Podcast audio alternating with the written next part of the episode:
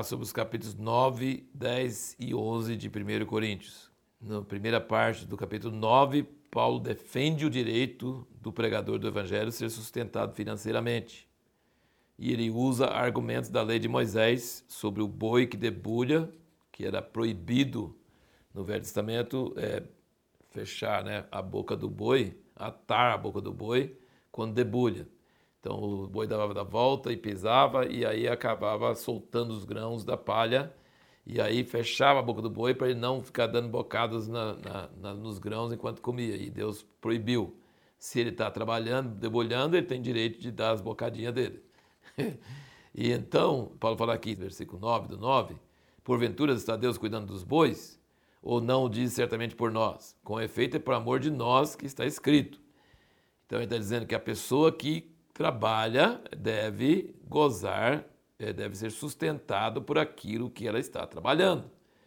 E ele também diz no versículo 13: é, Não sabeis vós que os que administram o que é sagrado comem do que é do templo, e que os que servem ao altar participam do altar? Assim ordenou também o Senhor aos que anunciam o evangelho que vivam do evangelho. Então ele está usando um princípio muito importante, ensinar que é lícito você sustentar pessoas que trabalham unicamente pregando o evangelho ou pastoreando a igreja ou servindo pessoas. É lícito, é correto, é certo. Mas aí ele na segunda parte ele diz que ele não quer usar desse direito. É direito dele, mas ele quer ganhar uma vantagem com Deus mais do que isso. Ele falou: pregar o evangelho, eu sou obrigado. Não ganho virtude nenhuma. Eu sou obrigado a pregar o evangelho. Versículo 16. Pois se anuncio o evangelho, não tem de que me gloriar, porque me é imposta essa obrigação. Ai de mim se não anunciar o evangelho. Ele quer ganhar uma recompensa. Paulo é, é, é motivado por uma recompensa. Ele crê que a gente deve dar tudo o que nós temos para o evangelho e correr, falando no versículo 24, não sabeis vós que os que correm no estádio, todos na verdade correm, mas um só é que recebe o prêmio, correi de tal maneira que alcanceis. E aí o versículo 26 ele diz: Pois eu assim corro, não como indeciso, assim combato, não como batendo no ar, antes subjugo meu corpo e o reduzo à submissão, tá? Então ele, ele esbofeteia o corpo. E ele fala que eu prefiro morrer do que tirar essa glória de mim. Então, assim, Paulo fala: pregar o evangelho não é, não é virtude, eu sou obrigado a pregar o evangelho, eu sou devedor, eu tenho que pregar o evangelho. Isso não é virtude, eu não ganho mérito nenhum diante de Deus para isso. Mas se eu puder pregar de graça, e trabalhar para o meu sustento e não receber das pessoas, aí eu tenho mais galardão. E ainda além disso, eu vou lutando e dando minha vida toda por causa do Evangelho, fazendo-me fraco com os fracos, e judeu com os judeus, gentil com os gentios. Ele expressa como a vida dele é consumida pelo Evangelho e como ele quer oferecer isso de graça e trabalhar também é, materialmente para seu próprio sustento, para poder ter esse mérito diante de Deus. Fazer alguma coisa voluntária, porque alguma coisa ele é obrigado a fazer mesmo, mas alguma coisa voluntária. Muito interessante isso. E aí, um outro ponto que eu queria chamar a sua atenção é o seguinte: que ele fala aqui no fim do versículo que nós lemos, versículo 27 do capítulo 9, ele diz: Para que, depois de pregar a outros, eu mesmo não venha ficar reprovado. Tem gente que fala que salvo sempre salvo. Não é verdade. Paulo está dizendo que ele pode pregar para os outros e se ele não vigiar, ele mesmo ser reprovado. Ele pode ser usado por Deus para ganhar muitas pessoas para Jesus e eles serem salvos e ele ser reprovado. É possível. Então tem que perseverar. Não pode só crer, tem que perseverar crendo. E aí no capítulo 10 ele continua nesse assunto, porque ele fala sobre o povo de Israel que foram batizados na nuvem, no mar, todos comeram no mesmo alimento espiritual. Ele está falando de batismo e ceia. E versículo 4: Beberam todos da mesma bebida espiritual, porque bebiam da pedra espiritual que os acompanhava, e a pedra era Cristo. Mas Deus não se agradou da maior parte deles, pelo que foram prostrados no deserto. Então ele está dizendo que é possível ser batizado nas águas e ser batizado, ser tomar da ceia, beber da mesma bebida espiritual, estar em Cristo, comer o mesmo alimento espiritual, e Deus não se agradou da maior parte deles, porque foram prostrados no deserto. E depois ele fala no versículo 12: Aquele, pois, que pensa estar em pé, olhe, não caia. Não vos sobreveio nenhuma tentação senão humana, mas fiel é Deus, o qual não deixará que sejais tentado acima do que podeis resistir. Antes, com a tentação, dará também um meio de saída. Então, Deus é fiel para não nos deixar ser tentado além do limite, mas nós temos que vigiar. E aí ele começa a voltar esse assunto de comer coisas sacrificadas aos ídolos. Então parece que esse era um problema muito sério da igreja em Corinto. E Paulo está dizendo: se você come de coisas sacrificadas aos ídolos e você não sabe que foi sacrificado aos ídolos, ou você não respeita o ídolo, você crê que aqui o ídolo não é nada, então não vai te fazer mal. Mas se você comer uma coisa sacrificada ao ídolo, assim, em culto ao ídolo, o ídolo não é nada, mas o demônio atrás dele é. Então você está abrindo a porta para demônios. E ele fala assim: como você pode comer da ceia do Senhor, do pão e do vinho junto com os irmãos, que é a comunhão do corpo de Cristo, versículo 16 e 17. E tomar também da mesa dos demônios. Tomar da ceia e tomar da mesa dos demônios não pode. Então ele está comparando a ceia com essas comidas que ele é oferecida aos demônios. Que nós sabemos que comer tem muito a ver com espiritismo, com macumba, com feitiçaria, sabe? Tem muita coisa a ver. Agora, se você não tem fé naquilo, não come aquilo como culto aquilo, não vai te afetar em nada. Mas se alguém te fala que é sacrifício ao ídolo, você não deve comer, porque senão ele vai achar que você está fazendo em culto ao ídolo.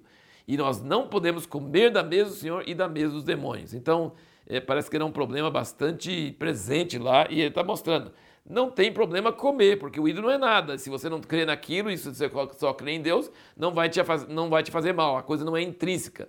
Mas a fé naquilo é um problema.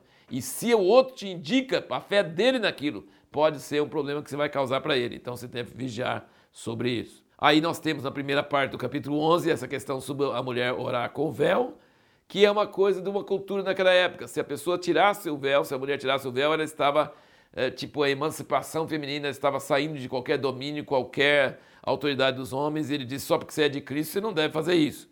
Mas não é uma coisa que nós precisamos seguir hoje, essas regras. Tem outras coisas muito mais importantes na nossa cultura hoje, sobre a vestimenta da mulher, que é muito mais séria do que o véu. Por exemplo, mini saia, ou, ou roupa decotada, coisa assim, é muito pior do que não usar véu usar véu. Usar véu hoje seria uma quase é, transportar uma cultura daquela época para hoje. Então não seria uma coisa é, muito importante para nós. Tá? Então é uma coisa que a gente precisa entender. E a segunda parte de 1 Coríntios 11 é que todo pastor quase lê na hora da ceia.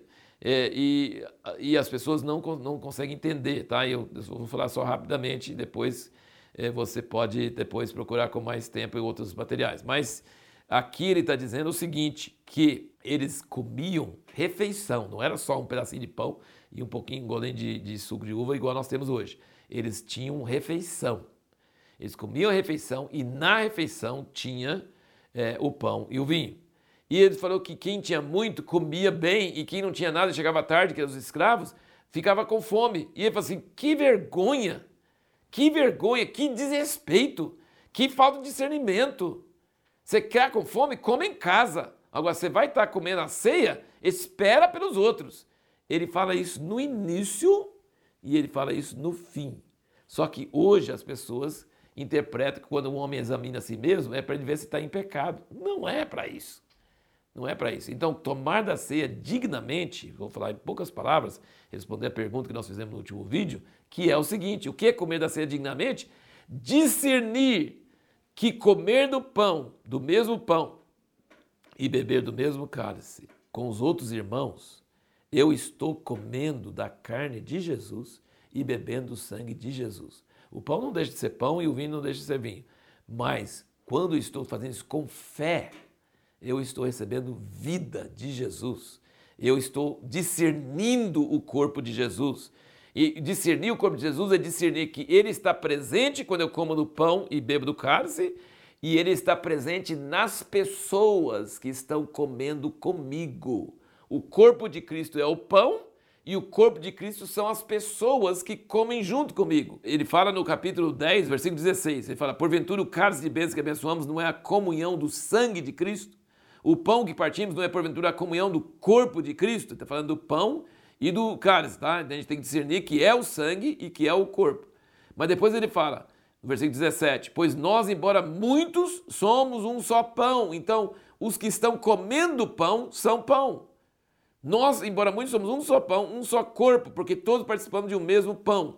Então, discernir o corpo de Cristo, tomar da ceia dignamente, é discernir que isso não é brincadeira, que isso não é uma coisa individual, que isso é a nossa vida, nosso alimento, assim como o batismo, a minha morte e ressurreição em Cristo, comer da carne de Jesus e beber do sangue de Jesus está me dando vida espiritual. Então não é uma cerimônia, não é um símbolo, é uma realidade e também que os irmãos que estão comendo comigo também não são só Zé, Maria e João, mas são partes do corpo de Cristo. Eu faço parte do corpo de Cristo, eles também fazem parte do corpo de Cristo. Isso é discernir o corpo de Cristo e tomar da ceia dignamente e não tomar levianamente. E assim nós receberemos vida e não doença e morte, até ele diz aqui, quando você não faz isso. É, e agora a pergunta para o próximo vídeo é o seguinte: por que é errado enfatizar só santidade e amor ou só os dons espirituais? Tem movimentos que só querem santidade e amor e tem movimentos que só querem os dons. E por que é errado ter um desses dois extremos?